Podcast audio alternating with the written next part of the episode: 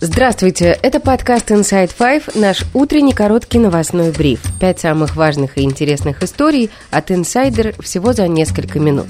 Сегодня 30 ноября, четверг.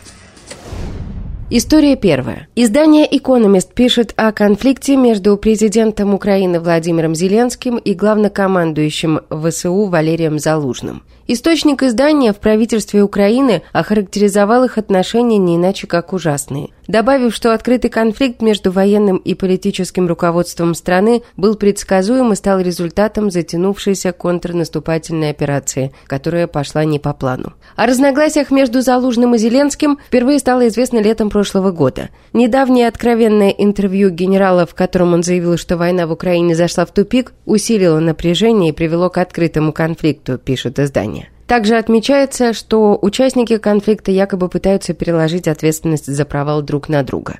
Еще одним фактором, который может играть роль в противостоянии Зеленского и Залужного, экономист называет уголовное дело о провале обороны юга Украины в начале войны. Залужный пока фигурирует в нем как свидетель. Его активное общение с прессой можно рассматривать как страховку на случай уголовного преследования, заявил источник в Генштабе ВСУ. Советник главы Офиса президента Украины Михаил Подоляк в комментарии русской службе BBC назвал нонсенсом сообщение о конфликте между политическим и военным руководством Украины.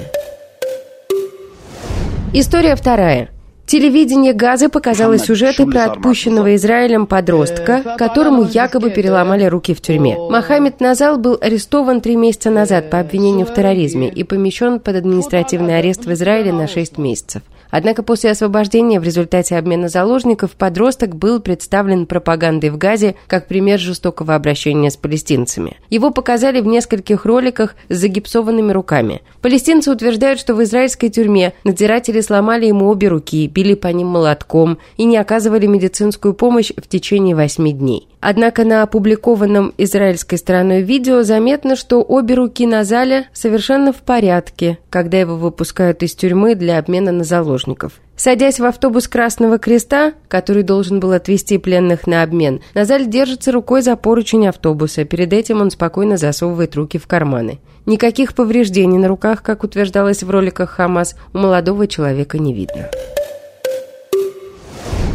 История третья. На Урале чиновники без разрешения срубили елку на частном участке, чтобы установить ее на главной площади города Миньяр. Видео того, как елку грузят в машину, администрация Миньярского городского поселения опубликовала на своей странице во ВКонтакте. Как рассказала изданию «Подъем» хозяйка участка Елена Шалдина, эту елку посадил ее муж 41 год назад, поэтому действия администрации города не должны были остаться безнаказанными. Здравствуйте, кто хотел услышать про нашу елку, что елка с нашего участка исчезла, случайно так взяла исчезла. Вот ветки валяются, которые ненужные были. Елка стояла здесь с первого числа 1 сентября 82 года сажал ее мой муж со своим отцом. Это была память наша. В разговоре с «Осторожно новости» администрация города Миньяр заявила, что власти не знали, что участок – это частная собственность. И это выяснилось после того, как елку уже срубили. Администрация принесла извинения и обещала высадить новое дерево. История четвертая. Стремительный карьерный рост 16-летнего сына главы Чечни Рамзана Кадырова Адама продолжается. Спикер чеченского парламента Магомед Даудов и депутат Госдумы России от Чечни Адам Делимханов сообщили в своих соцсетях, что сын Рамзана Кадырова стал куратором созданного недавно чеченского батальона имени шейха Мансура, который войдет в структуру Министерства обороны. Возглавляет подразделение фигурант дела об убийстве Бориса Немцова Руслан Геремеев. Кроме того, Адам Кадыров получил звезду батальона имени шейха Мансура. И таким образом общее количество наград, полученных сыном Кадырова с сентября этого года, после истории с избиением Никиты Журавеля, которого обвиняют в поджоге Корана, перевалило за 10. История пятая. Илон Маск послал рекламодателей, которые приостановили размещение рекламы в его соцсети X на фоне скандалов, в том числе с антисемитскими высказываниями. Выступая на саммите DealBook 2023 в Нью-Йорке, Маск заявил, «Если кто-то попытается шантажировать меня рекламой, шантажировать меня деньгами, да пошли они на...»